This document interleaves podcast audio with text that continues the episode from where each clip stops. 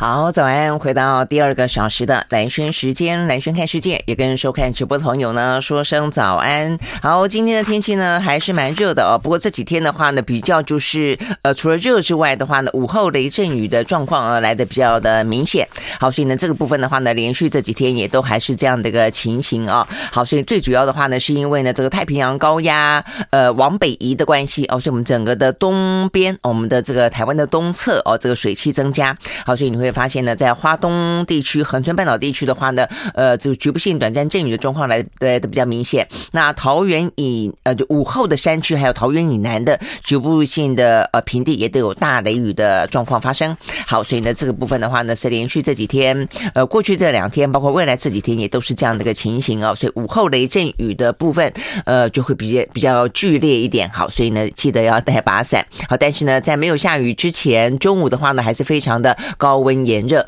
那今天我们看到呢，有三个县市啊，这个是属于呢有高温特报的啊。这个三个县市当中的话呢，包括的是呃花莲呃花莲跟高雄这两个呃这个县市的话呢是橙色灯号，连续三十六度以上的高温。那另外的话呢，屏东是黄色灯号，是三十六度以上的高温。好，所以呢还是蛮炎热的啊。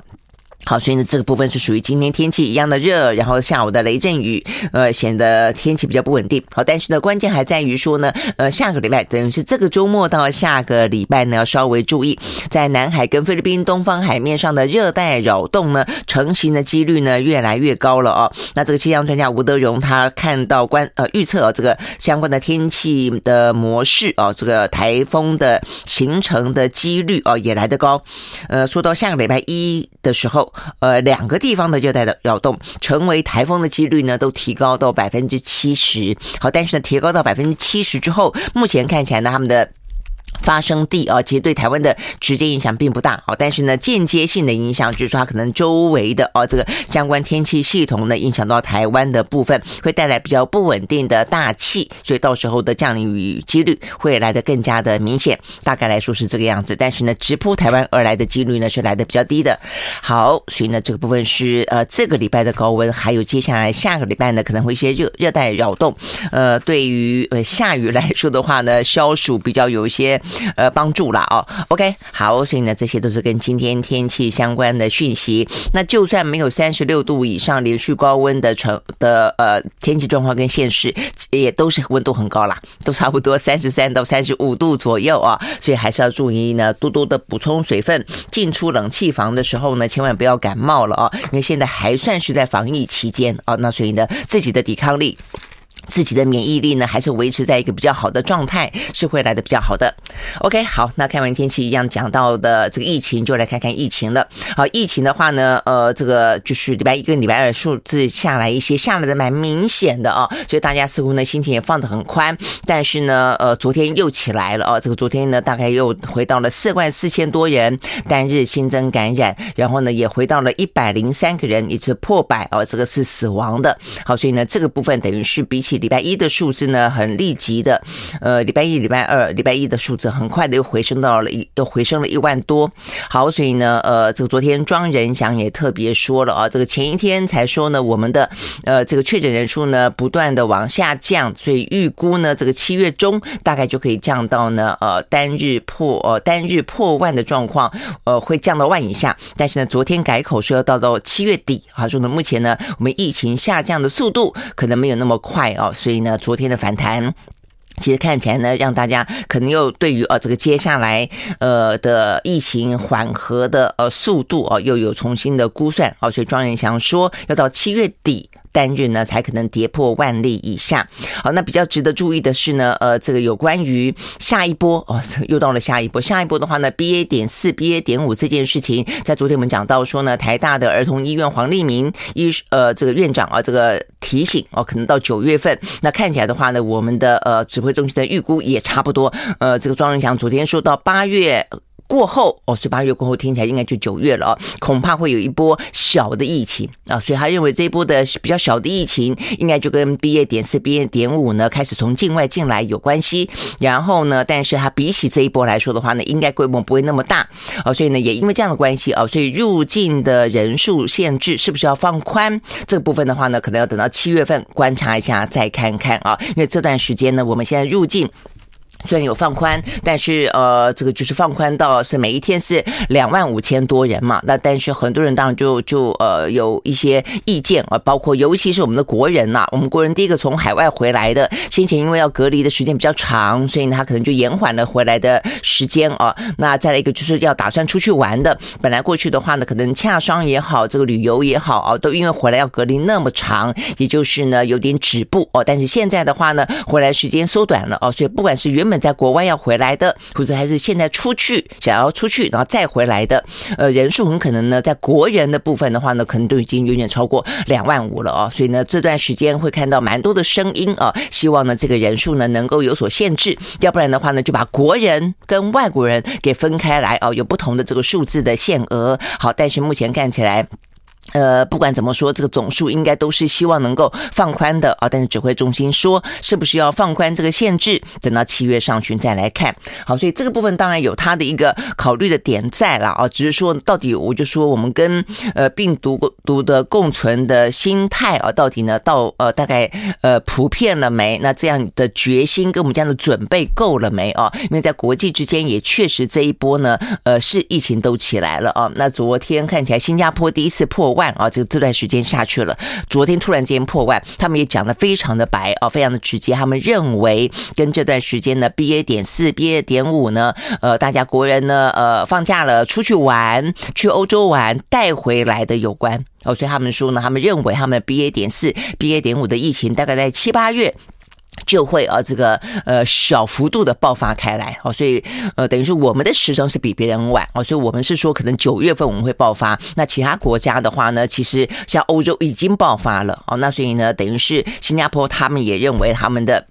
新加坡的疫情即将哦可能要起来了，但是并没有因为这样子的关系要改变任何的防疫的措施了，包括入境哦，这是目前的新加坡的状况。顺道一提，那所以呢，对台湾来说的话呢，呃也是因为这样关系哦，所以。第下一波，呃，这个部分大家要有心里面有点点底啊。那除了我们的入境要不要放宽，可能再观察一段时间之外，再来的话呢，就这段时间，呃，疫情已经要下来了啊。但是呢，呃，就在我们说到的起来的期间啊，这个中间做好自己的防疫啊。所以呢，有关于我们讲到呢疫苗的施打啊，不管是呃六个月到五岁的，五岁到十一十一岁的，还有呢这个成年人或者高风险族群施打第四剂等等，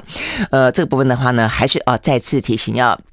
特别的有必要的话呢，就去施打。那昨天讲到的 Novavax 啊，就是那个次单位蛋白疫苗。呃，这个部分的话呢，呃，详细的时程，昨天庄人祥说了，说我们总共呢采购的总量是两百万剂，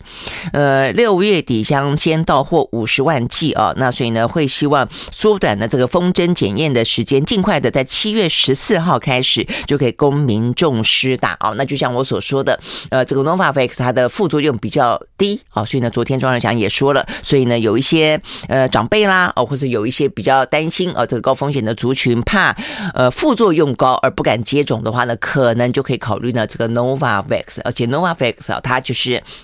呃，跟其他的呃这个搭配都很 OK 啦。哦，所以呢，这个是疫苗的部分。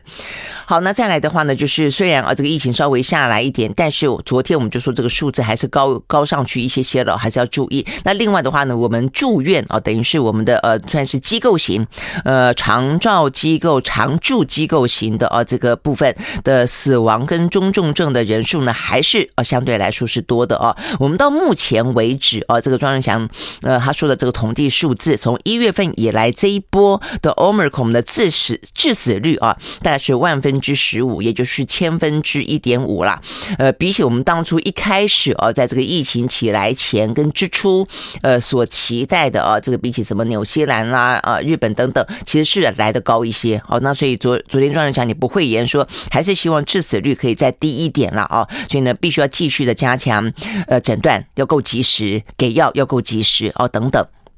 那但是呢，呃，这个讲到，呃，虽然啊、呃，就是呃，致死率比起想象中的来的更高哦，但至少呃没有啊这个嗯常驻机构里面的来的高。常驻机构昨天的统计数字是是呢这个致致死率啊，百分之二点四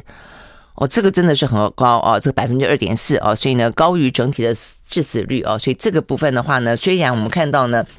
目前的呃统计也是我们的投药的呃比例呢，已经速度啊来的比过去快很多了哦，大概有百分之八九十哦，但是这个部分的致死率还是高。我说啊，这个部分呃怎么样照顾这些呃常驻机构里面的长辈啊，还有一些住院者，我觉得这是很重要的一件事情了啊，有改善啊，但是呢也还是啊这个还不够。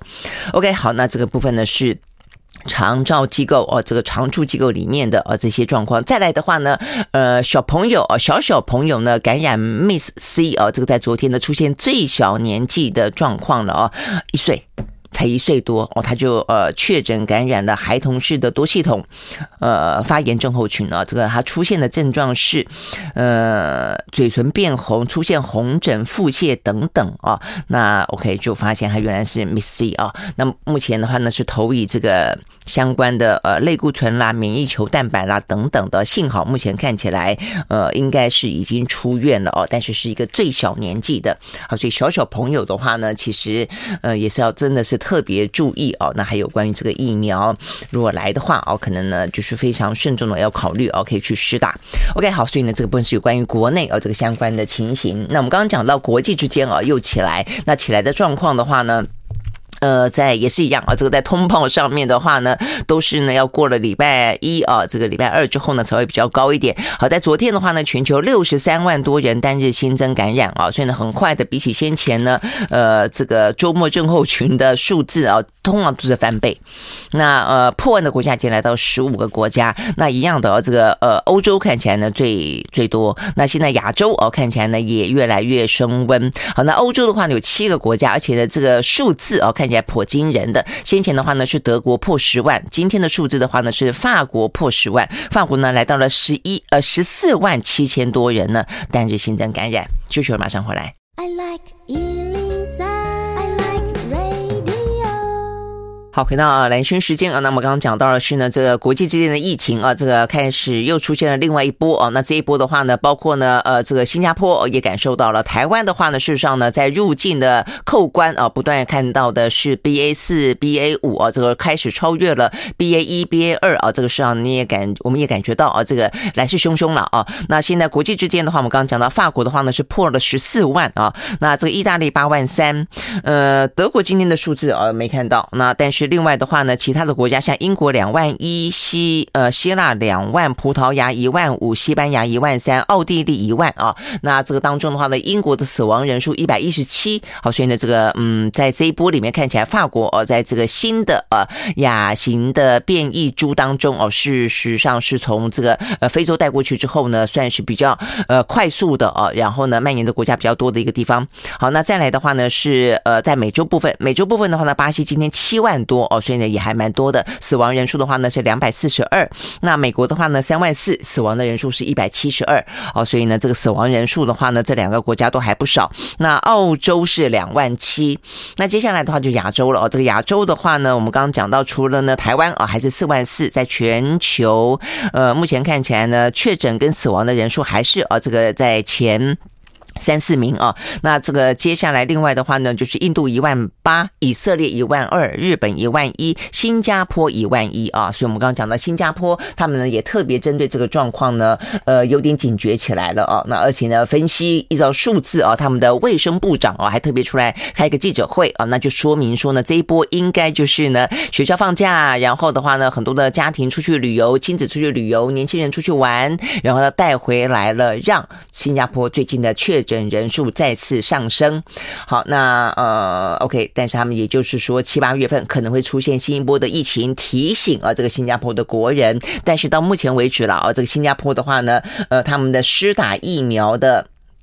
呃，这个完整接种的已经有百分之九十二了，这个非常非常的高。然后的话呢，呃，打追加剂的也已经百分之七十八了哦，所以他们并没有打算呢要改变他们的防疫的呃措施。好，所以呢，这是新加坡。那这个嗯，南韩的话呢，也九千八百多，也接近万了。OK，好，所以呢，这一波的话呢，对我们来说，我们这一新的别人是呃，这个眼前这一波呢，二三月这一波呢，大概已经下去了哦，所以呢，过了一个比较和缓的啊一两个月，那现在接下来。的话呢，正在上升中。那我们的话呢，是在呃新呃是旧的这一波，别人已经过去的，我们正在呃目前呢高原即将要下来啊，所以呢呃我们距离啊这个下一波的时间，可能中间没有那么多的喘息时间。那只是幸好啊，这个呃预估啊，这个 B 四 B 五啊，这个 BA 四 BA 五这个部分的话呢，目前是说呢呃规模会小一点了，因为它并没有啊，它除了传播速度又更快了，但是它的整个的。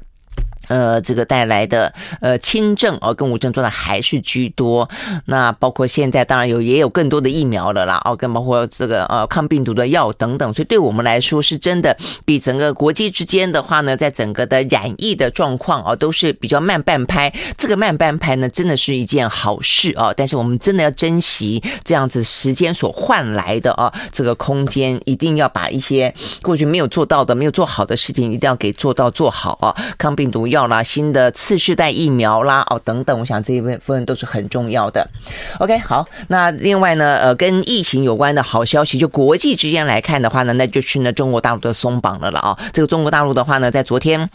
呃，他们的话呢，所谓的双清零哦，就他们的北京跟上海啊，这个双双宣布，在社会面的部分的话呢，出现了一个呃清零的状况啊，也因此的话呢，不只是呃这个北京、上海，尤其上海的话呢，恢复了一些餐厅内用，然后的话呢，呃也呃有更多的像迪士尼啊，上海迪士尼的宣布，在七呃六月三十号就要恢复营运啊，所以你可以看得出来呢，呃这个上海这个大的啊这个重要的指标性的。城市的话呢，是越来越放松。那除了啊，这个这两个大城市一个政治啊，一个经济啊，这个双重症之外啊，整个的啊，中国他们的入境啊，在昨天呢正式宣布要松绑。好，那这个松绑啊，这个嗯，消息一出来之后呢，整个的欧美股市啊，马上啊，包括油价都出现了一些相关的牵动。那这个松绑的。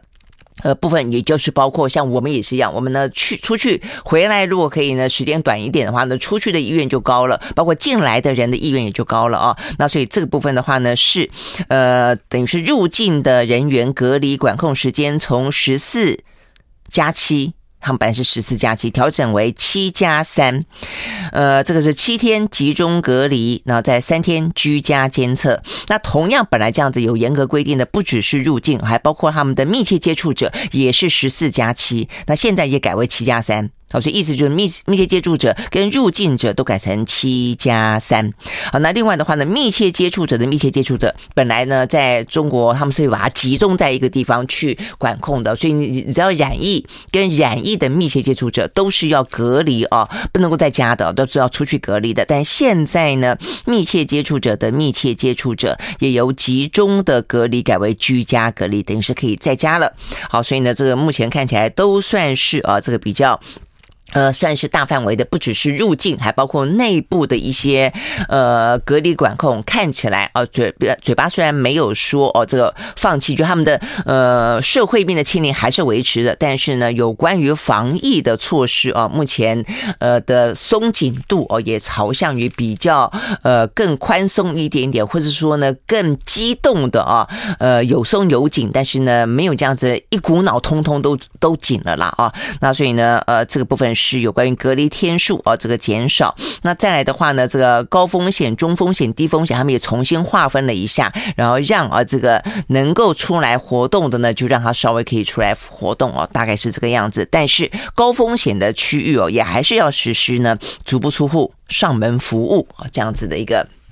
呃，口号，OK，好，那不论如何哦，这样子的一个规定呢，显然的啊，包括台商也好，包括国际之间都很看好哦，它可以看呃带动接下来国际之间的一些相关的交流，包括呢中国大陆内部的一些人流跟经济的复苏，应该呢也可以啊来的比较的呃这个嗯。热络一点啊，这个畅旺一点。好，那也因为这样的关系啊，这样子呃，面对疫情是一个这样的态度了啊，所以习近平他现在呢也本来哦还在观望是不是要去香港的，那现在的话呢，现在呃就等于是比较确定啊，他是要亲赴香港，呃，去参加啊这个二十五周年的回归的呃祭大庆。那这个大庆，我想更重要的应该是香港在过去这段时间非常非常的不平静啊。这李家超当选特首之后，某个程度他必须要能够去证明香港呢是在中国的重。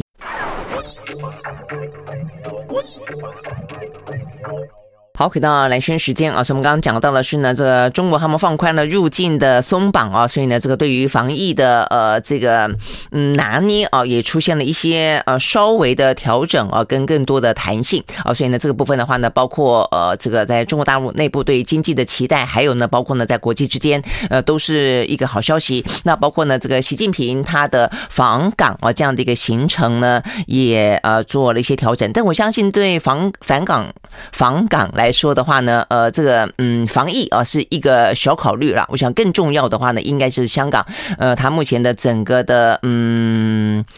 习近平去那个地方的安全程度，我想是他们最关注的哦。那所以呢，呃，他去这件事情具有高度的象征意义哦，等于在在先前历经的，不管是反送中，不管是历经了呃接下来呃延宕的这个呃特首选举，那后来的话呢，终于选选出来之后，呃，是一个呃以警察为背景的这个特首来担纲。那包括了过去这段时间整个香港的一些呃民主跟法治啊，这个在我们的眼中，当然啊，它是很明显的啊，都已经。你说还有一国两制哦，这样子的一个空间吗？嗯，经济某个程度来说可能还有哦，但是因为政治跟一些法治当中哦，这个的一些不民主，其实相当程度已经伤害了哦这个香港自由的气氛了啦哦。那所以这个部分其实更需要在这个时候，习近平他必须给这个呃香港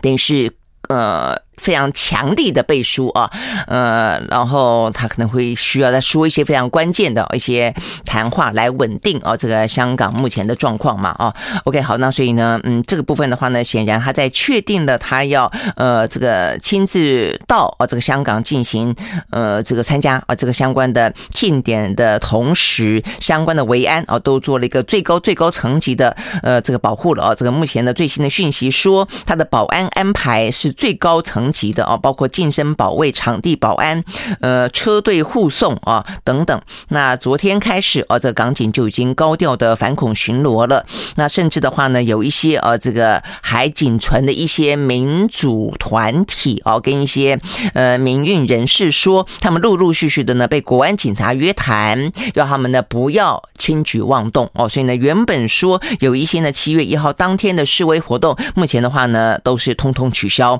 那他们还。对外说，希望大家能够体谅，因为情势艰难啊，请敬请见谅啊，意思是说我们不办啊这些相关的。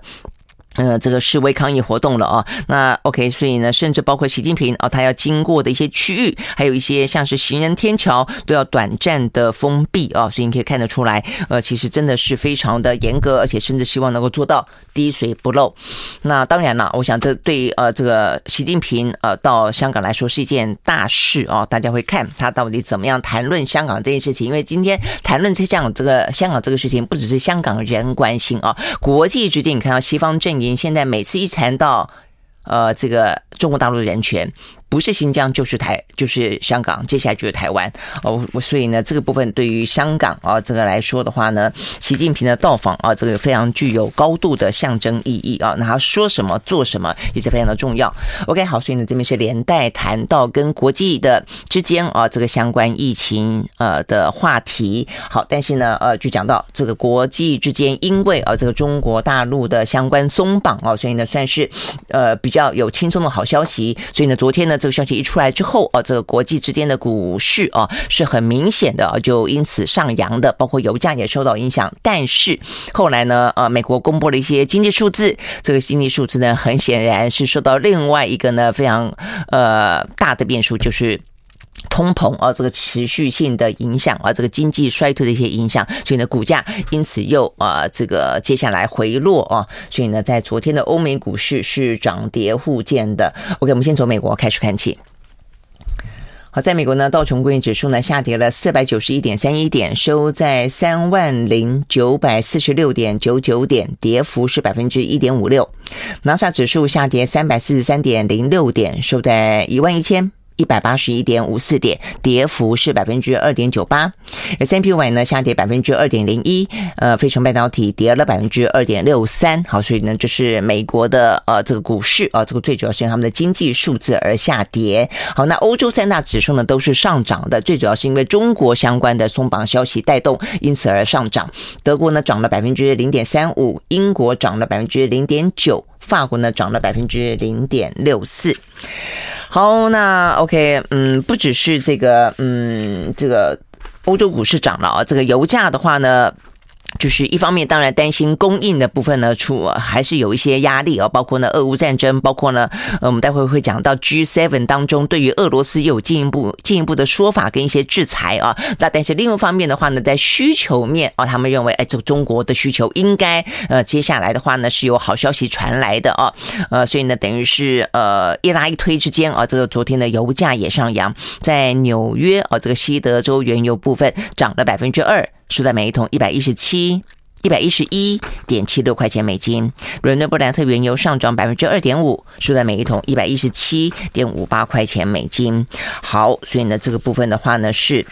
呃，这个中国呃，中国大陆他们的松绑消息带动。那我们刚刚讲到另外的话呢，就是比较利空的消息，就是美国的。经济数字啊，那这个经济数字到底怎么回事呢？OK，他们昨天哦是公布了几个数字了啊，这个一个数字是一个经济咨商会啊，呃，The Conference Board 他们公布的消费者的信心指数在六月份下跌啊，等于是先前密歇根大学的这个消费者指数也是下跌的。那这个昨天是最新的一个呃消费者的信心指数也是下跌的，跌了四点五点，下探到十六。六个月来的新低，OK，好，所以呢，这个部分可能就是显现出来，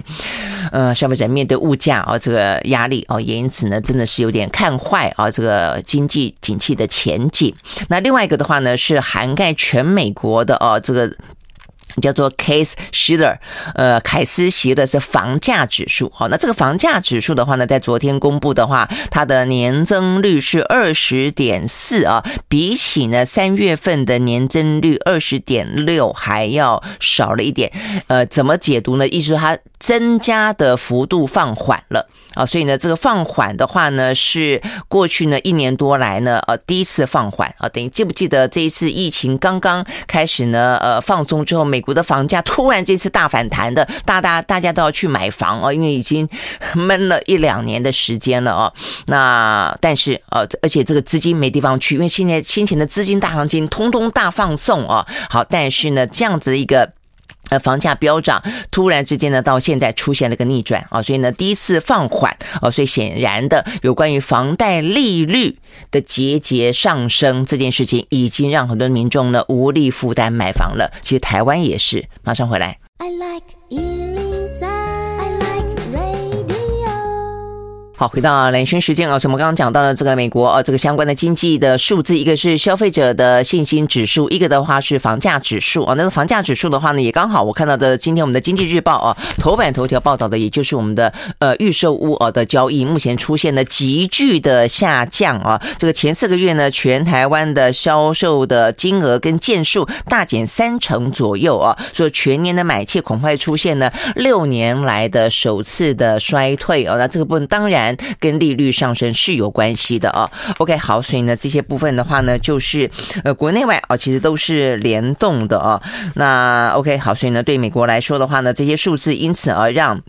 原本呢，早盘算是开高的美股啊，呃，转眼之间呢，呢，包括像是五大科技啊，这个龙呃，这个大哥啊，通通呢都下杀啊，那所以呢，呃，这个股价啊表现的就比较呃惨淡一点。OK，好，那我想呢，重点当然还是在于呃，俄乌战争了啊，所以我们要讲的是呃，俄乌战争同时哦，等于是 G7 啊，等于是 G7 啊，这一次的峰会三天嘛，哦，那关键就是在谈俄乌战争。争啊，所以呢，有关于俄乌战争的呃话题，在昨天呢正式闭幕哦，他们发表了一些联合的声明啊，那这个联合声明有一些比较是大范围、大战略的说法，比方说针对中国大陆啊，所以呢，这个中间呢第一次把这个中国大陆啊这个拉进来谈，呃。呃，特别强调的就严重关切啊，这个中国的人权状况，包括新疆跟西藏的强迫劳动，然后的话呢，也再次强调要信守维持香港自由跟高度自治，然后呢，还第一次批评到啊，这个中国大陆非市场的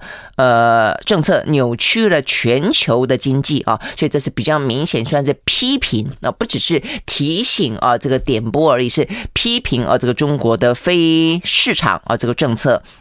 也是干预市场了。那另外的话呢，也再次的提到了维护台海的和平跟稳定的重要性，鼓励以和平方式解决呢两岸的议题。好，那当然会谈到台海的话呢，会特别点到中国。除了我们讲到这个 G7，很明显的包括北约啊，可能接下来要登场啊，他们也会呢，呃，很比较罕见的啊，把他们北约本来是关注欧洲跟俄罗斯的关系，呃，可能会拉到跟中国有关啊。那这部分就他们是啊，这个中。二呃，可能未来的一些联手跟互动哦，把它视为一个小集团，他们都是呃他们的崛起或者他们的存在对全球哦的秩序呃充满了挑战啊，甚至呢有可能是一个威胁。好，所以呢讲到俄乌战争呃这个部分的话呢，在昨天闭幕的 G7 也特别提到啊，我们今天有讲到过说他们想要给俄罗斯石油设上限嘛啊，但我说这个其实真的有点难哦，但显然的。呃，他们想到了一些，也找到了一些方法，呃，打算继续研究哦，也应该可能希望能够实施，那就是哦，他们想要用一些跟俄罗斯石油相关的金融服务、跟保险服务，还有一些相关的船运，来跟俄罗斯的原油价格挂上钩。意思就是说呢，好，如果说一些国家呃或者一些厂商，你要进口石油，你要用到相关的保险，你要用到相关的船运，你要用到相关的金融服务的话，你得要承诺你在买这个石油的时候，买俄罗斯的石油，呃，有个天花板哦，等于是要有一个价格的上限跟区间啊，希望用这样的方式呢来呃。呃，抑制啊，这个俄罗斯因为欧洲不买他们的石油，他们却卖给其他的国家，呃，然后呢，呃，这个价格哦，看起来的话呢，呃，不管是打折呃卖哦，还是怎么样，总而言之，它的总数，它的营收啊，这个在国际能源署六月份的报告显示，呃，在国际制裁俄罗斯的石油之后，俄罗斯的原油出口量虽然下降。但是营收上升，好，所以呢，这个真的就是，呃，就是。你根本料想不到那么多的制裁，看起来痛到了西方的经济，但是对俄罗斯来说的话呢，根本哦不能讲说是毫发无伤，但至少的话呢，对他来讲不构成让他逼得必须立即停战啊这样的一个呃威胁哦。OK，好，所以呢，这是呃 G7 啊他们的闭幕上面特别提到的这一点是一个新的啊，这个希望能够采取呢这个油价上限，但是呢目前的说法是在研究中啊，所以呢呃怎么采取，什么时候采取还不知道。那再来的话。就只好去呼吁中国喽，哦，就呼吁中国。虽然一方面批评中国的呃这个市场干预，但是呢，也呼吁中国呢再次呼吁，希望呢他们能够劝俄罗斯停止侵略乌克兰。好，所以呢这个部分呢是我们看到啊这个 G7 呢闭幕的时候呢谈到的俄乌战争。好，但是呢，我想，呃，眼前的话，一方面是对于战争的关心，二方面是对于战争的外溢效果所导致的呢，呃，这个嗯，能源跟粮食跟金融哦，这个相关的危机来进行因应啊。所以，我们刚刚讲的天然气是这个样的，但是，呃，这个部分的话呢，蛮蛮好玩的啦。这个 G seven。这些领袖们不是在这个风光明媚的呃这个山边开会的时候呢，总是会聊聊天啊。呃，今天有个报道说，呃，这个媒体记者偷听到马克宏跟拜登说，哎，这个沙乌地阿拉伯哦，跟这个阿拉伯联合大公国的闲置产能有限，然后他们在讲到有怎么样去呃控制油价、去压抑油价跟物价的时候，谈到了一个，就我们刚刚讲到的，想办法给俄罗斯的石油的价格设。上限，再一个就是鼓励哦这些中东国家产多点油，呃，但是呢，对外是一套一套说法，正在努力中，但是私下的话，他们就听到马克宏说，他们的闲置产能有限，应该没有办法提高石油的产量。好，就是我刚刚说的这个，现在这个话一说出来之后的话呢，昨天油价上涨，原因之一就是这个，呃，就是中东国家显然的没有办法配合哦，这个。呃，西方世界啊，尤其是美国跟北约来啊，这个增加他们的产能啊，所以呢，目前看起来，呃，这些方法都在想啊，但是各有各的一些可能问题跟难处跟时间啊的快慢啊，所以呢，目前的油价啊，跟整个全球的物价其实压力还是蛮大。好，所以呢，讲到全球的物价呢，呃，除了能源，粮食很重要啊，所以呢，呃，G7 昨天呢也也啊，这个做了一个决定啊，说要嗯提供呢四。十五亿美金的呃这个金额来援助，因为乌克兰的谷物未能出口呃粮食短缺的四十七个国家。好，但是的话呢，呃，这个距离联合国的粮食计划署说，今年啊，因为战争所导致呃缺粮的状况，它需要的金额是两百二十二亿美金。那这个四十五亿美金真的是差太多，真的是不够。OK，好，所以呢，这个目前全球哦所面临到的这些危机，虽然啊这些西方世界国家在挺乌克兰的同时是有一些。动作想要去舒缓的哦，但是呢，最核心本本身，当你战争没有呃停止的时候，这些部分的话呢，其实能够达到的舒缓效果，目前看起来似乎都是有限的。OK，好，那这国际当中的话，除了这个部分的话呢，还有很多的不平静。马上回来。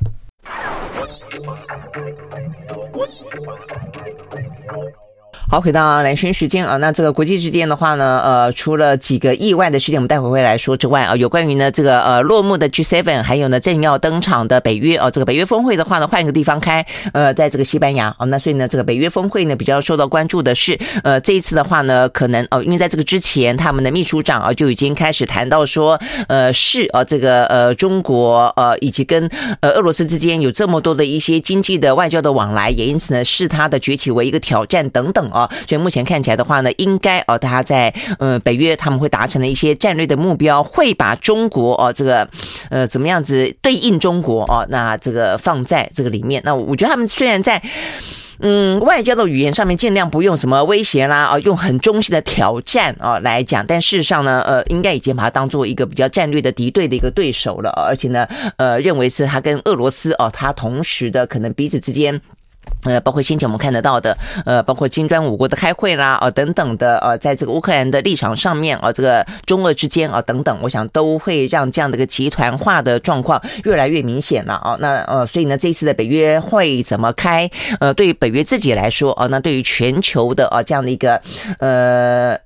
两大集团的啊这个态势来说，我觉得都是非常重要的啊。好，那所以呢，在这个登场的嗯前戏啊，这个北约的秘书长史托滕伯格也再次表示啊，说这个北约就这个礼拜的峰会将是会就一个世纪以来他认为是最重要的变革。那这个变革会是什么呢？战备。所以我真的觉得，呃，这个世界也就在转眼之间啊。一下子是疫情啊，一下子这个战备，突然之间大家都在整军经武，你有没有发现？呃，这是一个我们所期待的世界吗？我是真的觉得越来越遥远啊，距离我们所希望的和平。OK，好，那这个嗯，但是对北约来说，他们觉得啊，这个呃问题非常的迫切啊，所以我们看到其实不只是北约啊，整体其实呢，在过去这段时间啊，什么德国啦、英国啦、英国的呃这个防长昨天也还再次的表示，他们呢应该想要啊这个去增加他们的国防预算，那更。不用说，临近啊，这个俄罗斯的几个国家都已经这样子说了啊。好，那整个的北约啊，也是他们呢要来呃，让三十万的北约部队啊，这个进入到最呃高度的啊这个戒备状态，来应对啊这个俄罗斯入侵乌克兰，以及会不会有下一步。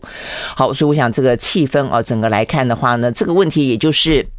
它会成为一个很敌意的螺旋啊，就是先知道是呃，这个你不要讲更长哦，过去这段时间了，就眼前来说，俄罗斯侵略了乌克兰，乌克兰的反击，然后西方世界的加入，呃，然后呢再提高了战备，然后俄罗斯再进来，呃，中国再进来，所以所有的事情呢就越来越升高，甚至的话呢，连亚洲国家都去参加了北约的峰会啊。我想这个部分的话呢是啊，目前呢整个的态势，那也是我们刚刚讲到了这个北约啊，在这一次。他们呢要去让啊整个的战备再升级。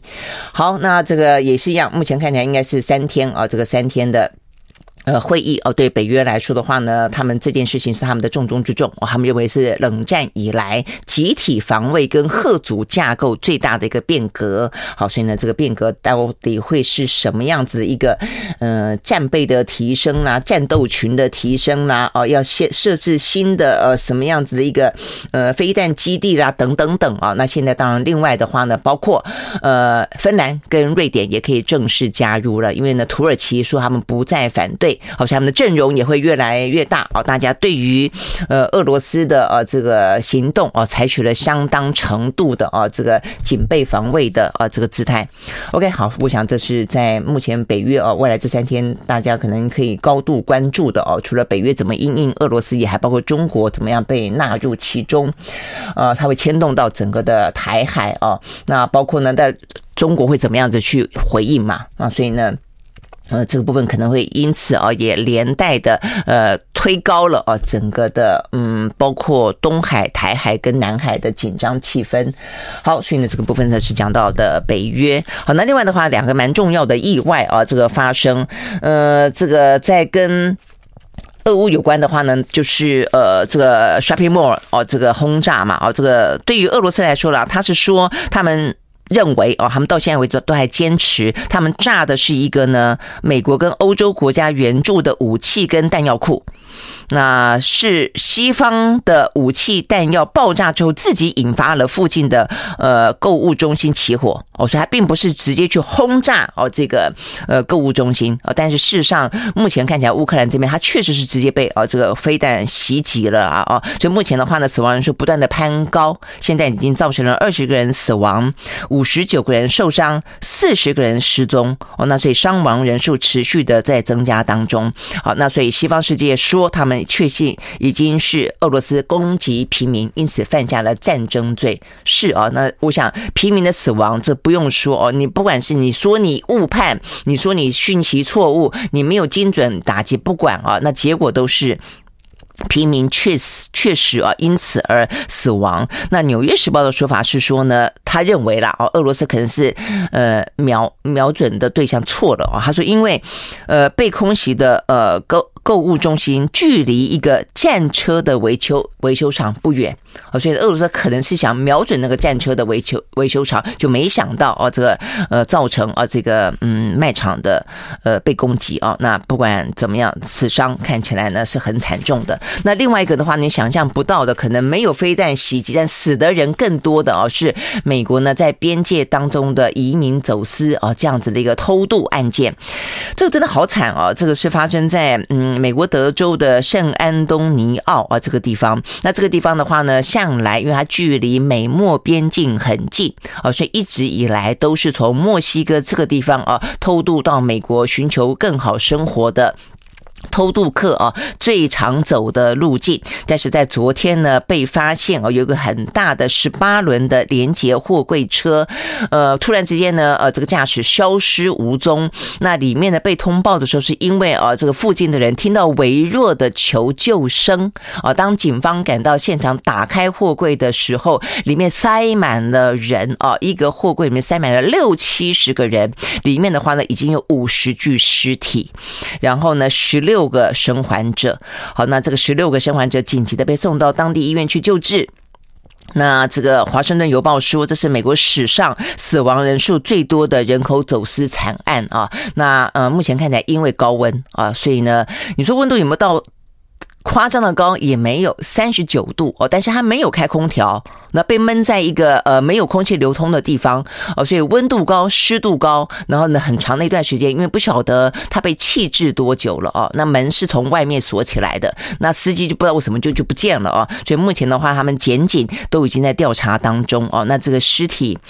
在现场呢说这个真的是呃堆叠的状况哦，就通通。堆堆在里面，叠在里面，所以你可以想象，他为了要，真的是为了要偷渡，为了寻找一个更好的呃可能的。生活，但是呢，在里面是挤到哦，这个没办法。那所以呢，这个状况真的是非常惨。那过去哦，这个美国曾经发生过类似的惨案，是十九个移民哦，这个偷渡身亡。那所以呢，但是从来没有这样五十具尸体的哦。那如果印象所及的话，在英国，如果大家记得的话，前几年在英国哦，他们也是有不少是呃从中东地区偷渡的。那一次也是在货车里面一打开，三十九具尸体哦，但是也没有啊。这个呃，美国这次来的更多，好，所以呢，这个部分是美国目前的惨况啊。那你说美国？当然了，他可能对对大家来说还是一个呃梦想之地哦，可以呢寻找更好的机会啊。但坦白讲，美国呢最近呢整个的政治气氛跟民主哦跟自由，呃坦白讲也越来越具争议性啊。包括呢最近的这个堕胎反堕胎法啊，呃你在三个月之内的啊都不允许女性有任何的自主的身体的权利啊。所以这个部分的话呢，持续的呃影响着美国呃各州之间的话呢还在呃激烈的拉锯当中，所以对美国来说的话呢，呃，他曾经高举的啊这个民主自由的火把，现在的话呢，这个火把看起来已经微弱哦，